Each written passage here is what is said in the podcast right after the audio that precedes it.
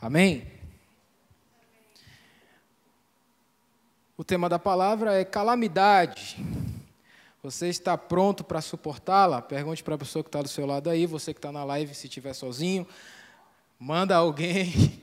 A gente está aqui no distanciamento, está bem distante, mas dá para você olhar para ele e perguntar: você está pronto para suportar a calamidade? Amém? Vamos ler o texto aqui para a gente poder entender o que estava acontecendo aqui. E Eliseu respondeu: Escute o que o Senhor diz.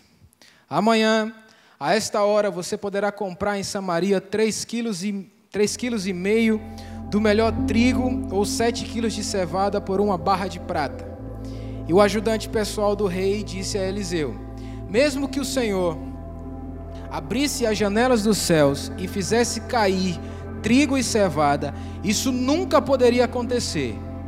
E Eliseu respondeu: Com os seus próprios olhos você vai ver isso acontecer, mas não vai comer.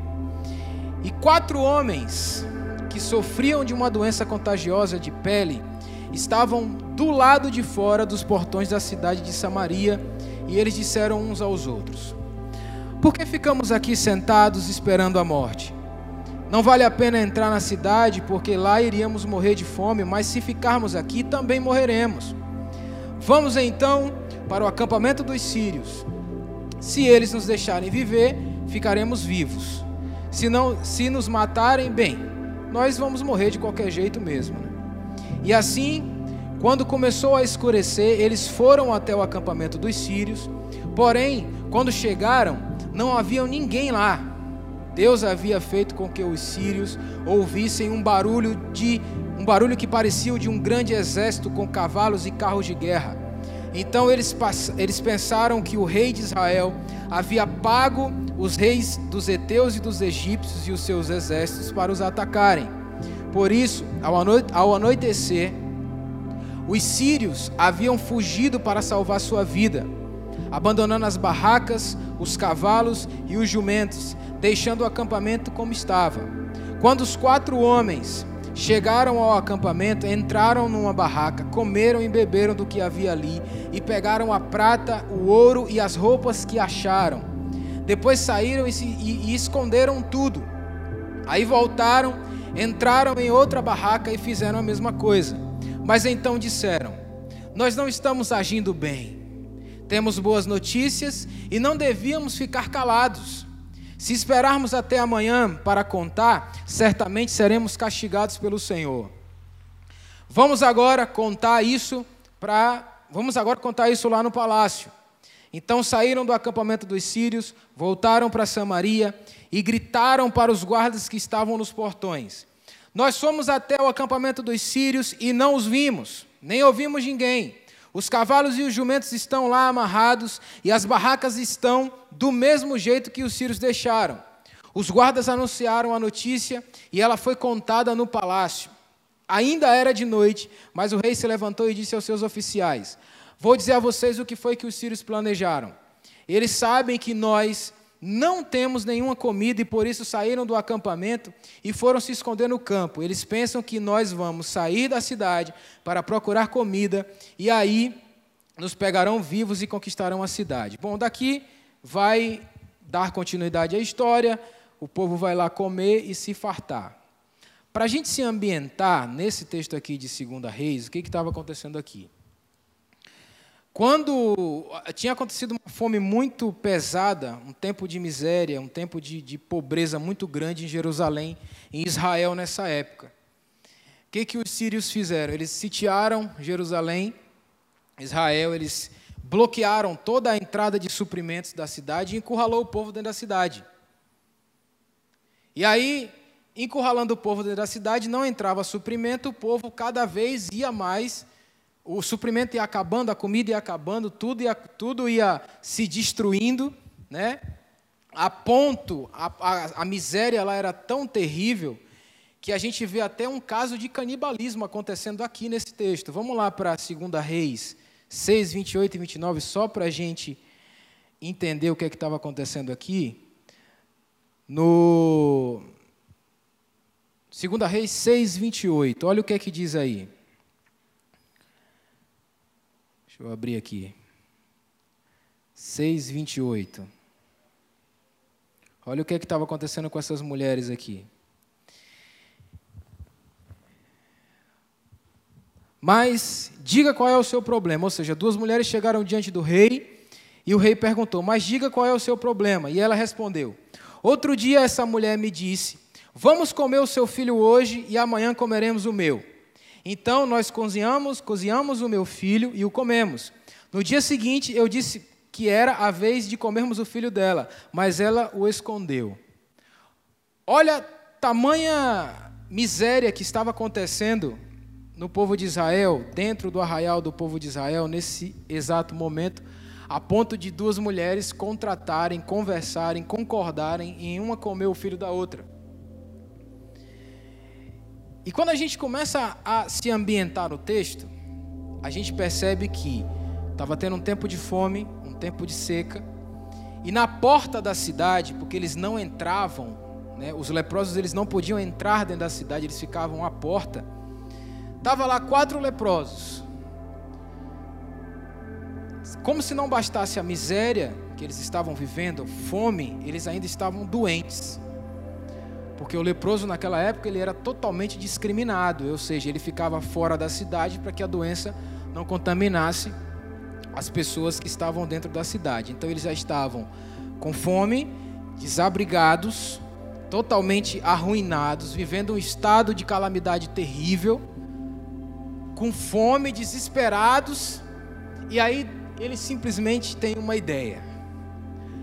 Fala assim, gente, é o seguinte: nós somos leprosos, a gente não pode entrar na cidade. Primeiro, que se a gente entrar na cidade, não tem comida, não tem como a gente entrar lá para poder comer alguma coisa. Então, a gente vai morrer, já que a gente vai morrer de qualquer jeito, vamos lá no arraial dos Sírios. Vamos se levantar e vamos diante do nosso pior inimigo. Olha a ideia dos caras, né?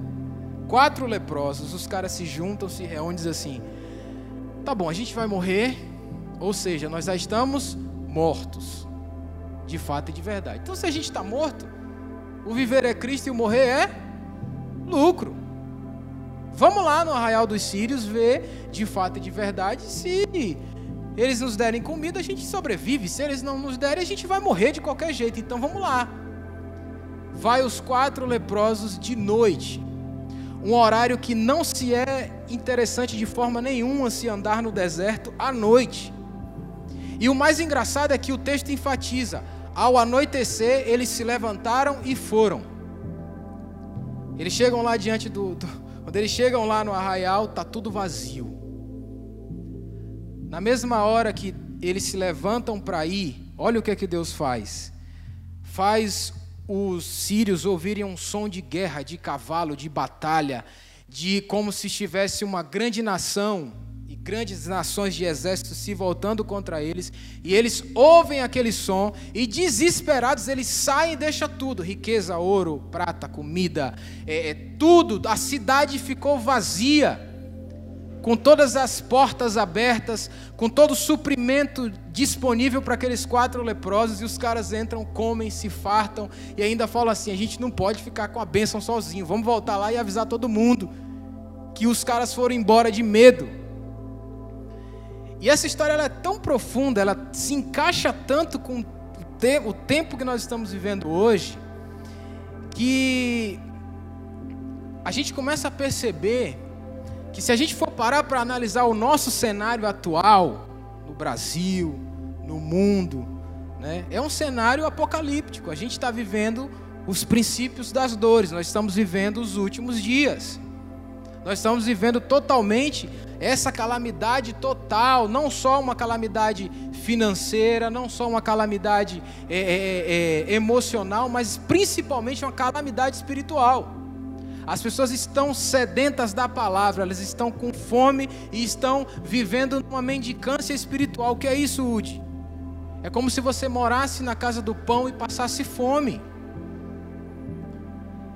Quando a gente começa a perceber né, esse tempo que nós estamos vivendo hoje, que era exatamente muito parecido com esse tempo que estava acontecendo aqui, desse contexto histórico, do que estava acontecendo em Jerusalém nessa, nessa época, a gente começa a perceber e aplicar isso na nossa própria vida.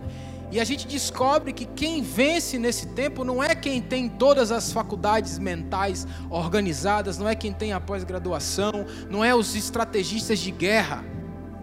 Quem descobriu de fato, quem tomou a posição de se levantar aí foram quatro leprosos. Gente discriminada, gente que não, não podia entrar na cidade, gente que era, sabe, colocada na margem da sociedade, os marginalizados. Foram esses quatro que simplesmente chegaram diante do rei e disseram: Olha, a gente teve a coragem de ir lá no arraial dos Sírios. A gente teve a coragem de ir lá. E ninguém do seu exército teve essa coragem de invadir. A gente entrou e foi. O que é que isso começa a mostrar para nós? Que quem vai vencer nesse tempo são os que têm coragem, não são exatamente os que têm estratégias. Porque se você olhar no Instagram hoje, todo mundo tem uma estratégia. Todo mundo tem uma estratégia para te ensinar a ser rico. Todo mundo tem uma estratégia para te ensinar a ser feliz. Todo mundo tem uma estratégia para te ensinar a fazer isso, fazer aquilo. Você encontra vários especialistas. Mas quem vai sobreviver nesse tempo de pandemia, quem vai se manter firme nesse tempo de pandemia, são os que têm a coragem de enfrentar o seu pior inimigo a gente começa a perceber nesse texto que foram quatro homens, quatro leprosos que não tinham nenhum valor para aquele rei, não tinham nenhum valor para aquele povo. Os caras estavam lá fora da cidade, totalmente à margem do que acontecia na cidade. A cidade também estava ruim, estava todo mundo com fome, mas ele dizia assim: a gente está pior ainda, porque a gente está com fome e doente. A gente está pior ainda porque a gente está com fome e a nossa carne é podre, fede. A nossa carne fica cheia de bichos, cheia de, sabe, fica aquela podridão terrível e aquele, aquela situação era totalmente adversa para eles. Se a cidade estava com fome, ok, se resolve com comida, mas o caso deles era muito pior, porque não tinha cura para a lepra naquela época. Os caras eram isolados no lugar na cidade, ficavam lá isolados o tempo inteiro. Vamos mergulhar aqui no texto para a gente entender aqui algumas coisas. A principal pergunta é, é, que a gente vê, todo mundo se perguntando, mas ninguém tem resposta, ninguém tem um, um, um checkmate. É que desde quando começou a pandemia, essa pergunta já era uma pergunta é, recorrente, mas desde que começou a pandemia, ela se tornou algo muito mais é, é profundo que é como é que a gente se mantém equilibrado no tempo do caos, no tempo da crise? Como é que eu consigo suportar o tempo da calamidade, Udi? Como é que eu consigo suportar o tempo em que a calamidade se instala na minha casa, no meu trabalho, ao redor de mim, nos meus negócios? Como é que eu consigo me manter? Como é que eu consigo vencer isso? Tem segredo? Não, não tem segredo. Tem algumas lições que esses quatro leprosos vêm ensinar para a gente como é que a gente consegue? Porque eles são peritos. Eles viveram a calamidade aqui. A história é clara. Existia uma fome tamanha em Jerusalém que as pessoas, as, as mães, estavam dizendo assim: olha, hoje a gente mata meu filho, cozinha e come. Amanhã é o teu. Imagina aí a situação daquele povo. Né? Era terrível. Aí quando você fala assim, nossa, canibalismo, é, porque a situação deles era essa. No capítulo 6 a gente viu duas mães que chegaram diante do rei e disseram: Olha, é, é, a gente acertou um, uma, uma, uma coisa, eu cumpri a minha parte ela não cumpriu a dela. O meu filho eu matei, cozinhei e nós duas comemos, mas o dela, ela escondeu, ela não quis matar. Como é que faz aí? E o que é que um rei, na posição de um rei, tem para dizer para essas mulheres? Que o próprio rei falou: Eu não posso dar esse retorno para vocês. Orem a Deus. Foi isso que o rei falou. Porque a situação era tão terrível que nem o rei, que era quem deveria balizar o povo, que era quem deveria de fato e de verdade dar um norte para o povo, nem ele tinha resposta. Será que nós não estamos vivendo um tempo assim hoje?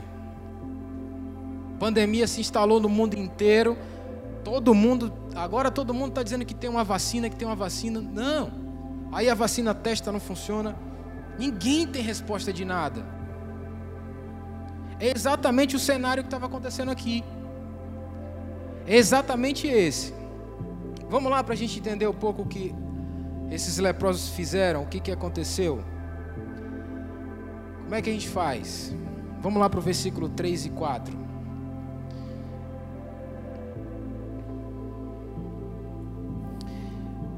Quatro, na, na, minha versão diz assim: quatro homens que sofriam de uma doença contagiosa de pele estavam do lado de fora dos portões da cidade de Samaria. E eles disseram uns aos outros: Por que ficamos aqui sentados esperando a morte? Não vale a pena entrar na cidade, porque lá iríamos morrer de fome, mas se ficarmos aqui também morreremos. Vamos então para o acampamento dos sírios, se eles nos deixarem viver, ficaremos vivos. Se nos matarem, Bem, nós vamos morrer de qualquer jeito mesmo, né? Quem é que consegue hoje se manter equilibrado no meio da calamidade? É gente que entende o que é sofrimento. Esses quatro leprosos sabiam o que era sofrer. Esses quatro leprosos já viviam com o distanciamento social. Eles viviam onde? Fora da cidade. Aí a gente vê muita gente surtando com a questão do distanciamento social, porque está longe, porque não viu a família. E esses caras? Começa, começava a aparecer uma feridinha na pele, já iam para os médicos da época e eles diagnosticavam é lepra. Peraí, não tem, não tem jeito, tira do meio da família, bota fora da cidade. Distanciamento social. Imagina o psicológico desses leprosos como estava. Eles aprenderam a lidar com isso. A gente sabe o que é solidão. A gente sabe o que é viver sozinho. A gente sabe o que é ser discriminado. A gente sabe o que de fato e de verdade é você viver tentando ver um familiar seu, olhar pelo portão da cidade e não poder chegar perto. A gente sabe de fato e de verdade o que é você sentir o odor do seu próprio corpo. Mas não só um odor natural de alguém que não tomou banho, é de sentir o odor da carne podre, a ponto de você se acostumar com o cheiro. Imagina esses caras ali, quatro deles ali, um olhando para o outro, eles viviam ali como uma irmandade. A calamidade uniu esses homens a ponto de dizer assim: a gente está com fome. Se a gente entrar na cidade, a gente primeiro que a gente pode ser morto pelos soldados, porque eles vão matar a gente se a gente entrar. Então nós estamos totalmente quebrados. Nós estamos psicologicamente, a gente não tem um amparo psicológico, porque não tem um psicólogo ou um profeta que vem aqui pregar para a gente, que vem aqui trazer uma palavra de esperança. Não tem ninguém que venha nos acolher, que venha olhar para a gente como um leproso. Não tem uma, uma, uma, uma ONG de caridade que venha distribuir pão para a gente, até porque não tem nem pão. Nesse tempo de pandemia, nesse tempo de distanciamento social, só vão vencer aqueles que sabem o que é sofrer. Só vão se manter equilibrado, equilibrado, gente que entende que o sofrimento molda, que o sofrimento faz de você alguém melhor. Nós estamos vivendo num tempo, nós vínhamos num tempo, né, antes da pandemia, de que tudo, to, tudo era muito bom. Você entrava na internet e aí você viu um anúncio lá, seis em sete, sei lá, cem mil reais em sete dias. Vou te ensinar o passo a passo como você ser isso, como você ser aquilo. Tudo maravilhoso, ninguém sofria, não tinha sofrimento, não tinha nada. A pandemia vem, coloca todo mundo, nivela todo mundo, isola todo mundo. Cria-se uma lepra, uma lepra, sei lá, uma lepra existencial, vamos colocar assim, uma lepra existencial no mundo bota todo mundo para dentro de casa, isola todo mundo. Aí quem não estava acostumado a viver só, ou quem não estava acostumado a lidar com a solidão, começa a pipocar os problemas emocionais. Nossa, hoje, mas como assim? Ninguém está acostumado com solidão. Ninguém gosta de viver só, claro que não. É claro que nós não fomos feitos para vivermos sozinhos, nós não fomos, nós não fomos feitos para vivermos isolados. Mas existem momentos específicos em nossas vidas que nós vamos ter que ficar sozinhos.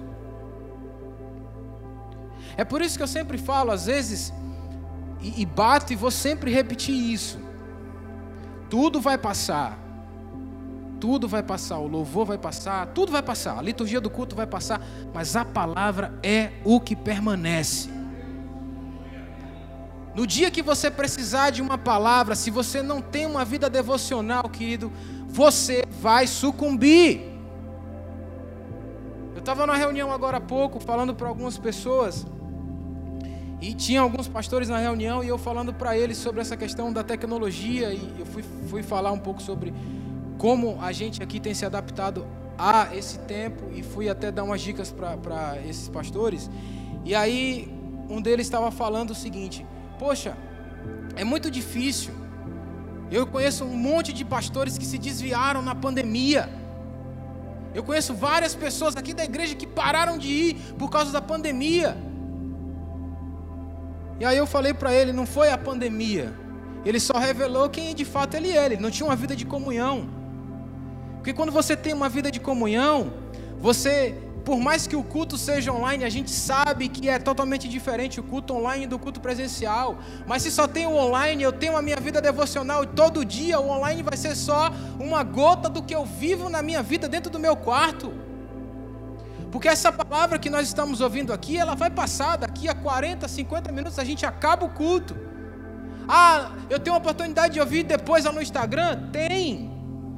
Mas se você não ouvir e não aplicar essa palavra, é só mais uma palavra, é só mais uma pregação, é só alguém que veio e que falou aqui 40 minutos. E você sai daqui, ó, oh, que bênção, a palavra foi bênção, mas se não é colocada em prática no seu dia a dia, ela não serve para nada. É só um texto bíblico, uma história de quatro leprosos que venceram o medo, é só isso.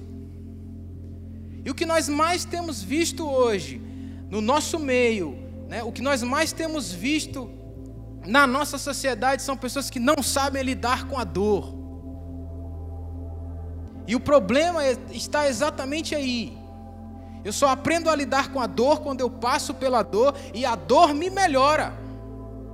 A dor faz de mim alguém que tem a coragem de enfrentar a morte, porque o exército sírio daquela época era o mais equipado eram mais bem equipados, né? Tinha o que tinha as melhores ferramentas de guerra, tinha as melhores armas de guerra, e eles simplesmente disseram assim: "Bom, nós já estamos, nós sabemos o que é sofrer, a ponto de que nós sabemos o que é ser rejeitado, nós sabemos o que é ser sofrer abuso psicológico, nós sabemos o que é ser discriminado, nós estamos doentes, estamos com fome, ok? Ponto. Ou seja, nós já estamos mortos. Diga para o seu irmão, pergunte ao irmão que está do seu lado aí, que dá, né? Porque eu sei que o distanciamento está grande, mas pergunte para ele: você já está morto? Você que está na live, olhe para você mesmo e pergunte: será que eu já estou morto?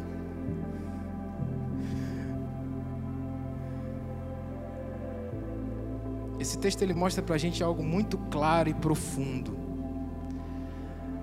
A gente só consegue o milagre de Deus, a gente só consegue vencer os nossos maiores medos quando nós estamos mortos. Como assim, Udi? Morto para o pecado, morto para a sua vontade, morto para a sua identidade, a identidade que você criou, né? Aí eu não posso, eu não posso ir, porque o que será que fulano vai pensar? Imagina se aqueles leprosos ficassem preocupados com a opinião dos soldados que estavam na porta da cidade. Não, mas a gente vai morrer, mas se, sei lá, não vamos lá no, no acampamento dos sírios não, porque os soldados, eles têm o maior poderio bélico do Oriente Médio naquela época é de, era deles, então assim, eles têm o maior poder, a gente não vai entrar. Imagina se eles ficassem preocupados com a estética, né? Não, mas a gente, olha, a gente está fedendo a podre. Por que, que a gente percebe hoje, e, e a gente que às vezes está lidando com as redes sociais da igreja, a gente percebe isso muito claramente. O índice de pessoas que estão precisando de uma palavra de fé, pedidos de oração, um monte de coisa. Isso não é errado. A gente tem que realmente orar pelas pessoas, porque a Bíblia nos fala que a oração tem poder. Amém? só abrir um parênteses para encaixar nisso que eu vou falar sobre oração. Ontem, foi ontem, foi anteontem, o, o pessoal da empresa de internet foi lá em casa trocar a internet de lá de casa. E aí, eu conversando com o um rapaz, falando sobre precisava de uma internet melhor para fazer a célula e tal. E os vídeos da igreja. Quando eu falei os vídeos da igreja, ele falou assim: Ah, como é esse negócio dos vídeos da igreja? Do nada. Do nada. Eu falei que eu precisava de uma internet melhor para poder subir as lives das, dos vídeos da igreja. Na verdade, eu nem falei célula, eu falei dos vídeos da igreja. Aí ele falou assim: Posso pedir um negócio? Eu vou te dar meu WhatsApp, manda uns vídeos da igreja para mim. Na hora o Espírito Santo chegou e falou para mim, falou para mim assim, na hora, as pessoas estão sedentas. Eu olhei, eu, eu fiquei, eu não estava lá na hora, eu fiquei parado assim, sem, tipo assim, quando, quando o Espírito Santo fala com você, dá aquela gelada e você fica sem saber o que fazer. Se você pega o número do cara, se você. Aí eu nem perguntei o número do cara, falei o cara da internet. E salvei no meu celular depois que eu descobri o nome dele, que é Nicolas. E aí eu salvei o contato dele, mandei o Instagram da igreja, mandei uns vídeos que, de ministração daqui da igreja. E aí ele me respondeu ontem, aí agradecendo, falou: Eu vou assistir todos. E aí eu entrei num papo com ele, perguntei assim: é, Mas o que que, o que que levou você a, a, a me pedir e tal? Eu nem sabia. Antes disso, antes, eu já estou pulando a história. Antes, eu comecei a falar com ele sobre quem era Jesus. Né? Ele falou: Fala para mim de Jesus. E tem uns livros lá em casa. Eu, eu botei lá no escritório uns livros que eu leio e deixei lá. E ele foi olhando, ele olhava os livros assim, lia, que os livros estão em pé. Ele ficava olhando assim. E esse negócio de Jesus, cara, fala para mim. Aí comecei a falar para ele quem era Jesus e tal, e tal, e tal, e tal. E aí eu falei sobre o perdão. Entrei sobre o perdão. Nada é do nada. Comecei a falar sobre o perdão. Aí falei, tô aqui. Por exemplo, olha o exemplo que eu fui pegar. Você trabalha nessa empresa. Existem pessoas que querem te derrubar lá dentro. O cara foi parou e parou assim na minha frente. Existem pessoas que querem te derrubar lá dentro. Existem pessoas que podem querer te sabotar. Isso é muito normal, isso acontece em toda empresa. Comecei a falar para o cara, o cara falou: Meu irmão, isso aconteceu neste instante. Abriu o olho assim para mim, eu tomei até um susto. Esses caras endemoniar aqui, o espaço é pequeno, né? Eu falei: O espaço é pequeno. Tomara que não esteja assistindo a live aí. o espaço é pequeno, como é que vai ser? Botar óleo ungido para dentro. E aí ele começou a falar: Poxa, isso está acontecendo assim, assim, assim, assim. E o cara estava lá instalando as coisas e o Espírito Santo falou para mim: Você entendeu agora? Você entendeu como as pessoas estão sedentas? Você entendeu como. Aí lembrei de algumas coisas que eu estava conversando com o PR esses dias sobre a comunicação. A gente não tem ideia onde esses vídeos podem chegar. A gente não tem ideia que um videozinho, às vezes, às vezes a gente posta lá e as pessoas às vezes assistem, mas nem dão importância. Não dão importância porque nós estamos às vezes muito fartos e a gente não dá importância à palavra que está sendo divulgada. Mas existe alguém com sede que aquele vídeo pode salvar. Eu estava conversando com os meninos da comunicação e falando isso para eles. Vocês não têm ideia do quanto um videozinho desse de um minuto, que é um recorte da palavra aqui, pode salvar uma pessoa que estava à beira do suicídio. Na hora que ela ia se suicidar, ela entra no Instagram, vê a pastora Adriana lá pregando. Aí ela, puf, o Espírito Santo vai lá e faz, porque não é, não é pelo vídeo, não é por nós, é por Ele. E aí eu depois comecei a, a conversar com ele, falando para ele. E eu fiquei muito tocado com isso que aconteceu. Essa semana, de terça para quarta, eu perdi um amigo muito querido. Um pastor amigo meu, assim. A gente não, não tinha, tinha um bom tempo que a gente tinha se visto, mas a gente sempre se falava por Instagram e é, ele teve um, ele foi diagnosticado com câncer semana passada e essa semana foi muito rápido né, 34 anos, novo, com tudo pela frente. E eu comecei a pensar nisso. Comecei a pensar. No outro dia acontece isso lá em casa.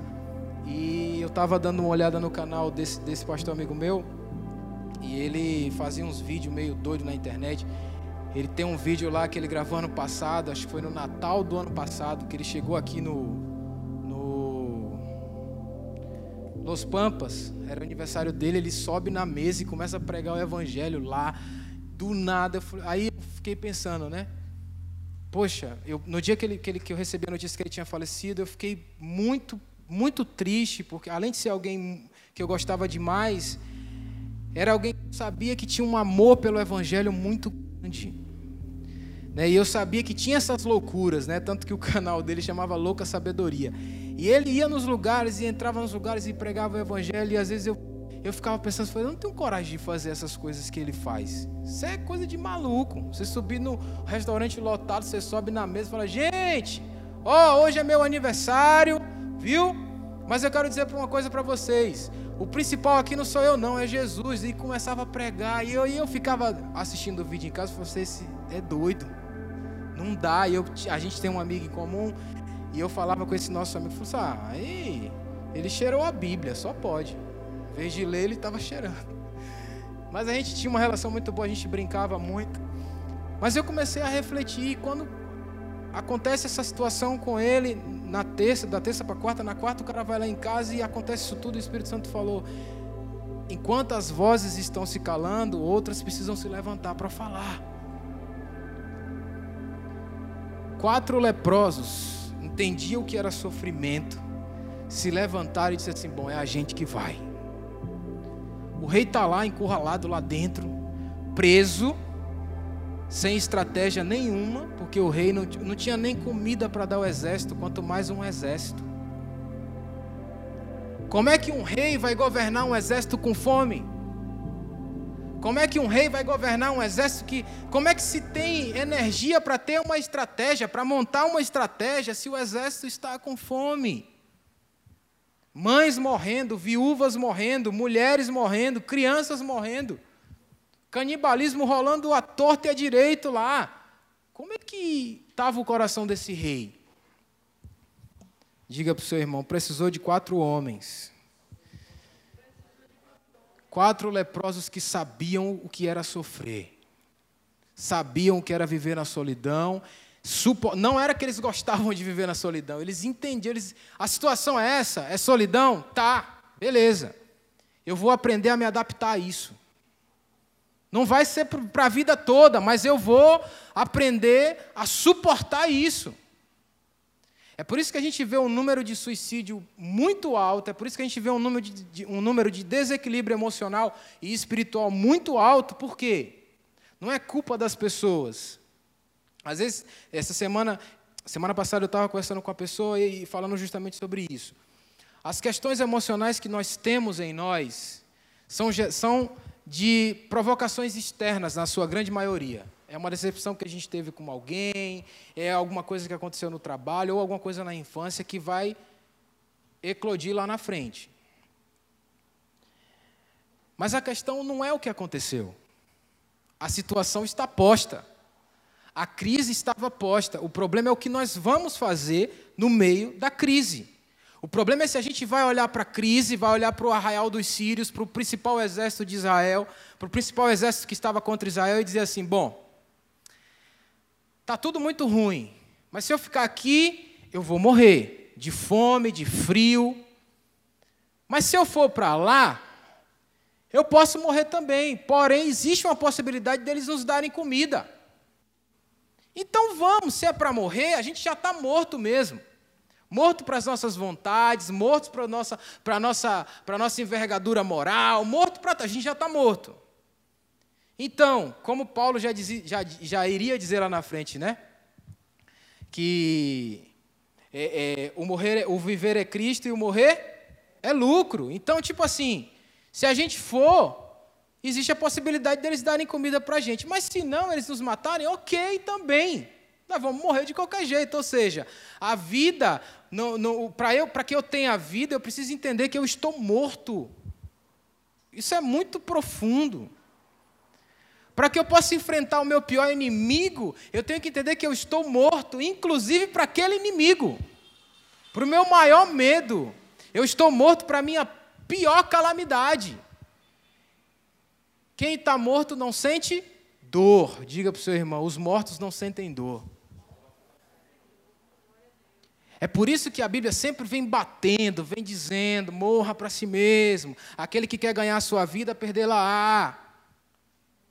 É por isso que a Bíblia diz isso. Às vezes a gente fica pensando, ah, é só para matar o meu eu. Claro, o nosso eu é corrompido. Quanto mais eu, mais dou. Quanto menos eu, menos dou. Quanto mais eu, quanto mais eu cheio de mim, cheio das minhas, das minhas, é, é, das minhas, da minha inteligência humana, cheio das minhas coisas, cheio dos meus preconceitos, mais dor, mais lepra. Quanto menos de mim, mais morto eu estou, aí fica fácil para enfrentar qualquer tipo de medo como esses homens fizeram. Amém? Vamos lá para Filipenses 1, 21. Vamos ver o que é que diz o texto de Filipenses 1, 21.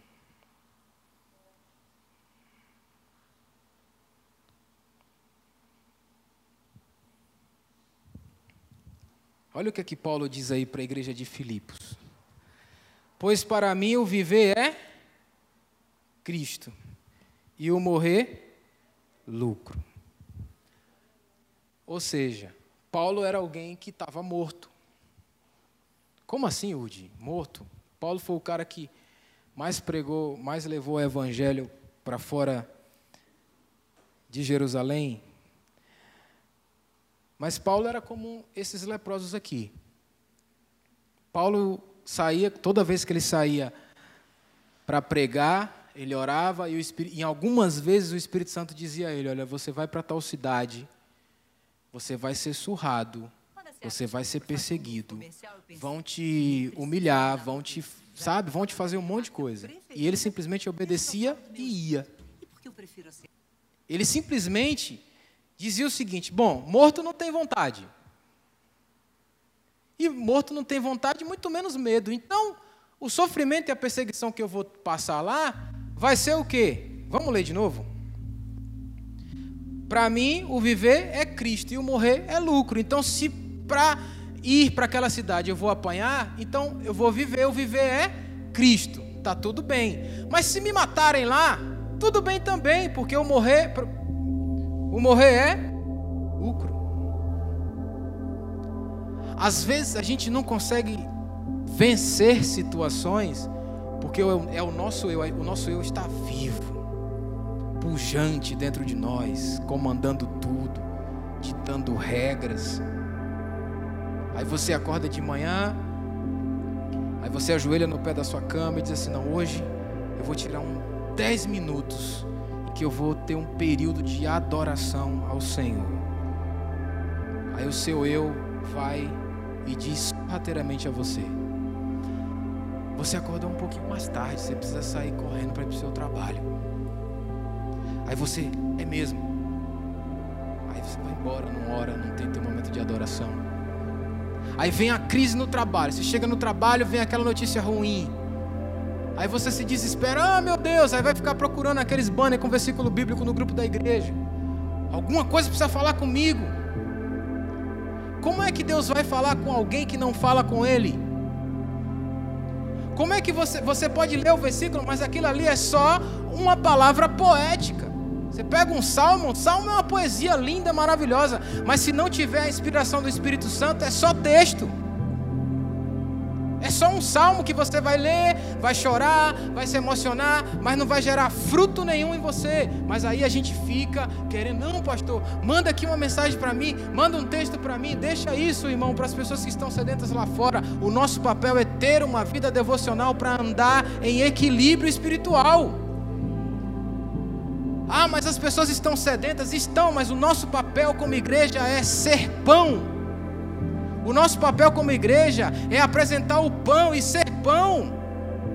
Jesus, quando ele multiplicou o pão, ele não chegou para os discípulos e disse assim: ó, distribui para as pessoas e deixa que elas se virem. Ele disse assim: deem voz de comer. Então o papel é meu e seu de dar de comer a essa geração. Só que se a gente não tem de fato uma vida devocional, se a gente não tem uma vida de oração, se a gente não tem uma vida de leitura da palavra, nós não vamos ter pão nem para nós e nem para os outros. Olha que coisa interessante aqui. Vamos lá, vamos mais para frente para o versículo 5. Segunda Reis 7, versículo 5. Vamos ver o que qual foi a outra coisa que esses. Qual é o outro detalhe que esses.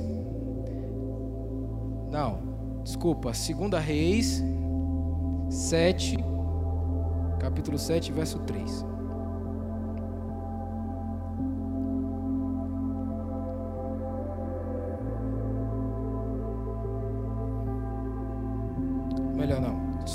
Capítulo 5, ou capítulo 7, versículo 5. A segunda coisa que esses homens precisaram ter foi a coragem de enfrentar a calamidade, foi levantar e agir.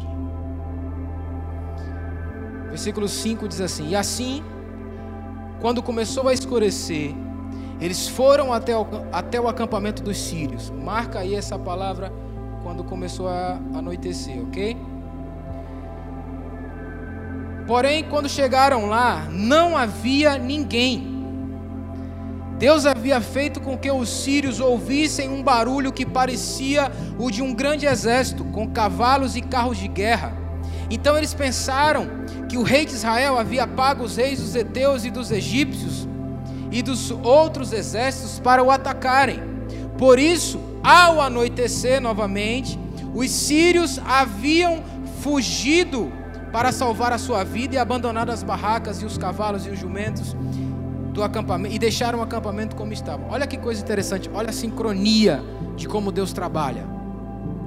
Quando a gente se levanta diante do nosso inimigo, quando a gente se levanta diante do nosso pior medo, Deus começa a trabalhar exatamente no mesmo horário. Porque no versículo 5 fala o que aí? Ao anoitecer, ao escurecer, eles foram até o acampamento. No 7 diz: Por isso, ao anoitecer, os sírios haviam fugido para salvar suas vidas. Ou seja, exatamente no mesmo momento que eles se levantam para enfrentar o pior medo deles, Deus vai lá e faz uma confusão, um barulho de guerra. Faz, eu fico imaginando a agonia que aquele exército sentiu. Eu fico imaginando o general dos sírios pensando: Meu Deus Agora deu ruim. Como diz o nosso amigo, é, é, é, é lembrei agora do Deu de Noite, Shalom. a gente foi pedalar, só contar essa história. A gente foi pedalar aqui em Pé de Serra, era quatro e pouca da manhã, né? E aí tinha um bêbado, bêbado sempre persegue a gente. A gente chegou na cidade, na, na praça, estamos botando as bicicletas, tava eu, é, Shalom e Samuel. E aí o cara perguntou, viu eu com minha bicicleta, Shalom com a bicicleta dele, e Samuel tinha ido para acompanhar a gente, ia com a gente no, no, no, no percurso. Aí o cara perguntou para Samuel, e sua bicicleta e tal? Aí Samuel falou, não, não trouxe. Eu, Ih, deu de noite. a gente ficou olhando assim pro cara. Não entendi a gíria, é uma gíria antiga, né? enfim. Mas assim, é, voltando pro texto, gente, depois a gente corta isso na edição, que não tem nada a ver com a palavra. Né? Foi só um parêntese para a gente rir um pouco. Eu lembrei da história do Deus de noite aí, enfim. Então, ao escurecer, o que, que acontece? Eles se levantam. Ao mesmo tempo, eu fico pensando a agonia daquele general. Dizer assim, agora não tem mais o que fazer. Israel contratou o exército dos heteus, pagou para o exército dos egípcios, juntou os três exércitos e agora estão vindo atrás da gente. O que, que a gente faz? Abandona a cidade. Não dá, porque são três exércitos. Olha, olha o barulho que quatro leprosos fizeram no reino espiritual. Deus só precisava que esses homens se levantassem. Deus só precisava que, que eles se levantassem, porque ao, ao anoitecer, primeiro que, por mais que eles soubessem e conhecessem o caminho, era muito perigoso andar no deserto de noite. Era muito complicado andar no deserto de noite até para se orientar para chegar lá. Eles não estavam nem aí. Eles falaram: a gente vai. Não importa se a gente vai, vai tateando, mas a gente vai chegar. Os caras chegam lá, no versículo 7 diz assim: ó. Deus é, é profundo demais. Por isso, ao, ao anoitecer, os sírios haviam fugido para salvar sua vida. Imagina o desespero de uma cidade inteira saindo, desesperada, para dizer assim: não, a gente vai morrer hoje. E tá quatro leprosos andando como se nada tivesse acontecendo. E o que os caras estavam ouvindo era o som de três exércitos grandes, carros, cavalos, som de espadas batendo nos escudos, e era só quatro leprosos andando. E aí, quantos de nós às vezes se sente assim pequeno, leproso, né, fétido, né, podre? A gente olha para a gente e diz assim: não, mas como é que eu vou? A resposta está aqui. Não precisa de revelação para isso. Quando você se levanta diante do seu medo, Deus vai fazer com que os seus inimigos ouçam o barulho do próprio exército de Deus. Ah, mas eu tenho medo da minha depressão. Quando você se levantar diante da sua depressão, Deus vai fazer a sua depressão ouvir o barulho da voz dele dizendo: sai daí! A gente só precisa crer. Porque a gente fica lendo a Bíblia e achando assim, poxa, mas isso aconteceu lá no Velho Testamento, então se eu creio assim, eu tenho que deixar de ser cristão. Porque ele continua sendo o mesmo ontem, hoje vai ser para sempre, ele continua sendo o mesmo Deus. Deus não mudou. Deus não é um Deus que diz assim: ah, hoje de manhã eu acordei e estou bom. Deus não muda, Deus continua sendo bom o tempo todo. Ou como se Deus acordasse de mau humor no outro dia. Não, peraí, ah, eu disse que ia ter misericórdia para todo mundo. Hoje não vai ter misericórdia para ninguém. Mata todo mundo na terra, que já pecaram demais. Já pensou se Deus fosse fazer assim? Vamos mais para frente. A terceira coisa que a gente precisa aprender é que a gente precisa aprender a discernir o tempo. Aqueles homens, quando se levantaram à noite, quando eles se levantaram ao anoitecer, eles entenderam o seguinte: bom, a gente poderia esperar para o outro dia, né? a gente poderia esperar para ir durante a manhã, mas nós vamos hoje porque em alguns momentos Deus tem pressa de nos abençoar. Existem algumas urgências de Deus que a gente não entende, a gente fica protelando, a gente fica dizendo assim: não, não é o tempo, eu acho que não é o tempo.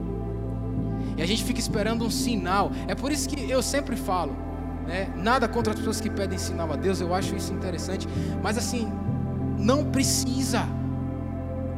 Se Ele disse, se Ele falou, eu só vou crer. Ponto.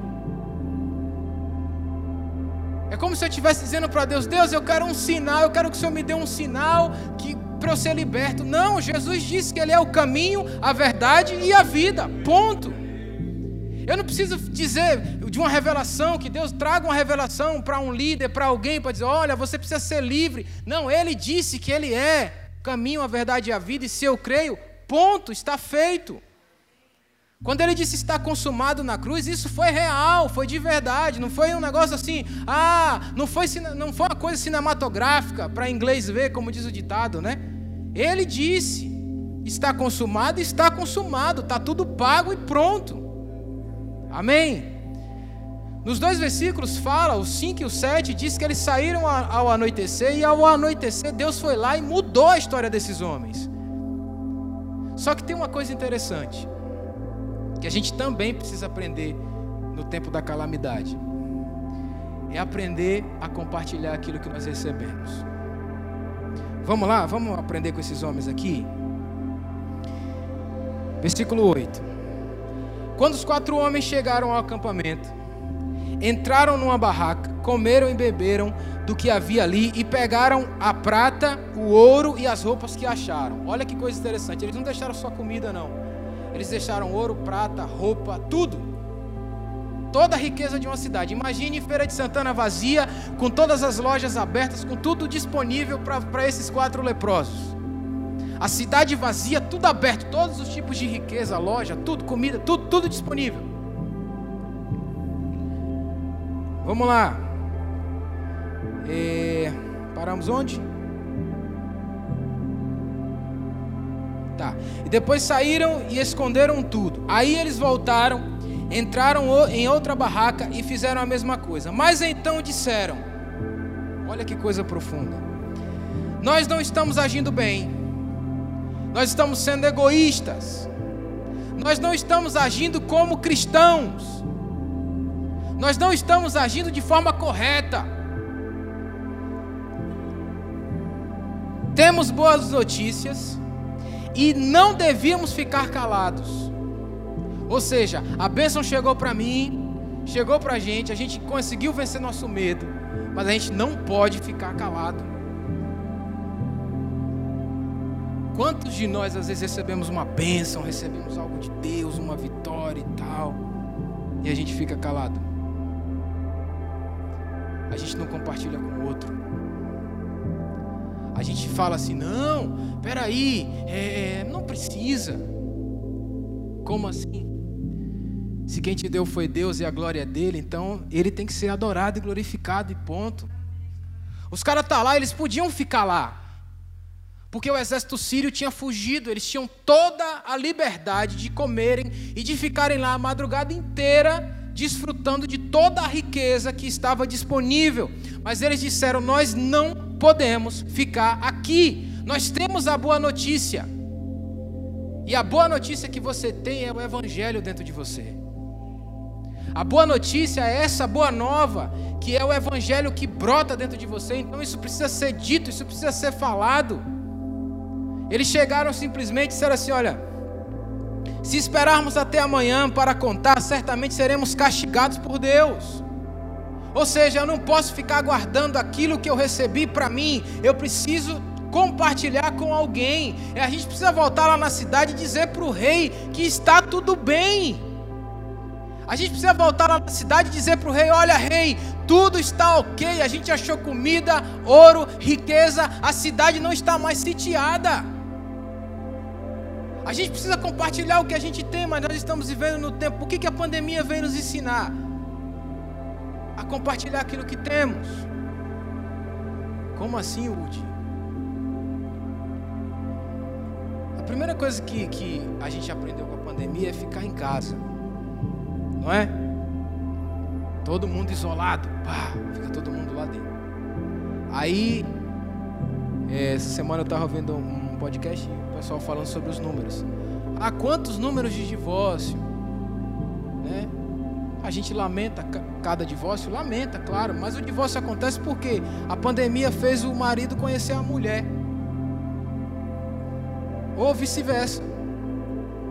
Às vezes o cara estava ali o tempo inteiro, mas vivia uma vida superficial. Quando começou a viver casamento como casamento tem que ser, ok?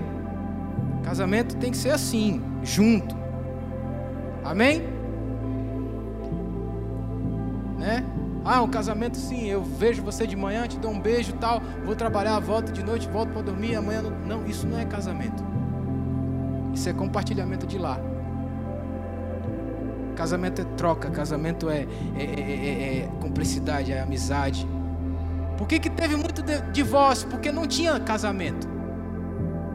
Divórcio de quê se não existia casamento? Então teve só uma separação de pessoas que não se conheciam, quando passaram a se conhecer, viram assim: ah, é você então, não era você que eu queria casar. Então vamos cada um para o canto. né? Casamento é compartilhar. Onde é que a gente aprende a compartilhar? Primeiro, a gente aprende dentro de casa, ensinando os nossos filhos a compartilhar as coisas que ele tem. Mas um dos melhores lugares para aprender o que é compartilhar é no casamento. Porque no casamento você vai aprender que o seu egoísmo precisa ser colocado no bolso. Que você não precisa, não pode mais só pensar em você, você tem que pensar nela. Que às vezes você fica querendo comprar uma coisa. Teve um irmão aqui hoje, deixa eu contar uma situação aqui, que ele foi abençoado hoje cara que pedala comigo. Eu não vou dizer o nome dele, né? Shalom. E aí, ele, ele me mandou umas fotos dos equipamentos que ele comprou para a bike dele. Eu falei, show, top. E eu esqueci de perguntar a ele se a esposa dele estava. Se ele tinha compartilhado com a esposa dele. Entendeu? Que é importante. É importante. e a esposa dele, a esposa dele é empresária. Aí eu falei assim, eu pensei assim, não, bom, ele deve estar de fato é, orando muito para ter um monte de pedido e aí né, ele vai também, né, de repente ajudar ela a fazer as entregas, né, né, né, né Ellen? Amém. Mas assim, falando sobre exatamente isso, sobre compartilhar. Quando eu estou no nível em que eu descubro de fato o caminho da bênção, eu preciso voltar atrás e dizer para os meus irmãos: olha, eu encontrei o caminho, é aqui, o caminho é esse, vamos lá. É por isso que a gente vê muitas pessoas sofrendo, é por isso que a gente vê muitas pessoas tendo dificuldades tremendas e terríveis. Fica naquela, naquela oscilação, um dia está bem, ah, estou bem, estou na bênção financeiramente, Deus me abençoou, abriu porta. Mas se você não compartilhou, vai tudo apodrecer. Como assim, Isso é, muito, isso é muito forte, mas a Bíblia diz isso. Quando Deus liberava o maná sobre o povo de Israel, ele dizia assim: Olha, não guardem para o outro dia, confiem em mim. Não guardem para o outro dia, porque quando você guarda para o outro dia, você deixa de crer que ele vai mandar no outro dia. Você diz assim: não, eu vou guardar, porque eu guardando eu tenho o poder. Eu posso, eu vou guardar para garantir amanhã. Aí Deus, os que guardavam, Deus ia lá e permitia que ficasse podre. Simplesmente para nos mostrar que nós não temos o controle de nada. E quando você tiver alguma coisa, meu irmão, quando Deus te abençoar, compartilhe com alguém. Ah, Udi, mas eu vou ficar sem. Davi disse assim, ó: Eu nunca vi um justo desamparado e nem a sua descendência mendigar o pão. Amém. Vamos aplaudir a ele porque ele é bom. Você não vai ficar desamparado. Você vai ser como esses quatro leprosos que estão diante da cidade, estão diante do exército sírio, estão diante de uma cidade maravilhosa, e vocês vão olhar para essa cidade e vão ficar, mas aí tem um exército grande, eu vou entrar, porque eu sei que o meu Deus vai fazer os meus inimigos ouvirem um som tão, tão ensurdecedor que eles vão fugir da minha presença. E é isso que nós precisamos aprender nessa noite, amém? Esses leprosos, essa história mexeu muito comigo. Eu estava lendo de manhã, hoje cedo, na minha, minha devocional, esse texto e falei: Deus, quantas vezes eu fiquei encurralado achando que a minha estratégia era que ia resolver o problema? O Senhor só queria que eu levantasse e andasse. Então eu não sei, eu não sei qual é o tipo de lepra que você tem vivido, eu não sei qual é a coisa que tem te paralisado, mas eu tenho a certeza de uma coisa: hoje é dia de levantar e andar e ir para cima. Essa palavra é uma palavra de injeção de, na minha fé, na sua fé, na nossa vida espiritual. Nós estamos vivendo tempos de crise. Sim, é um tempo de crise, mas a crise vai servir para nós como um combustível para a gente ir em frente. Então é a palavra de ânimo para que a gente possa abrir os nossos corações, abrir os nossos olhos e entender quem é o nosso Deus.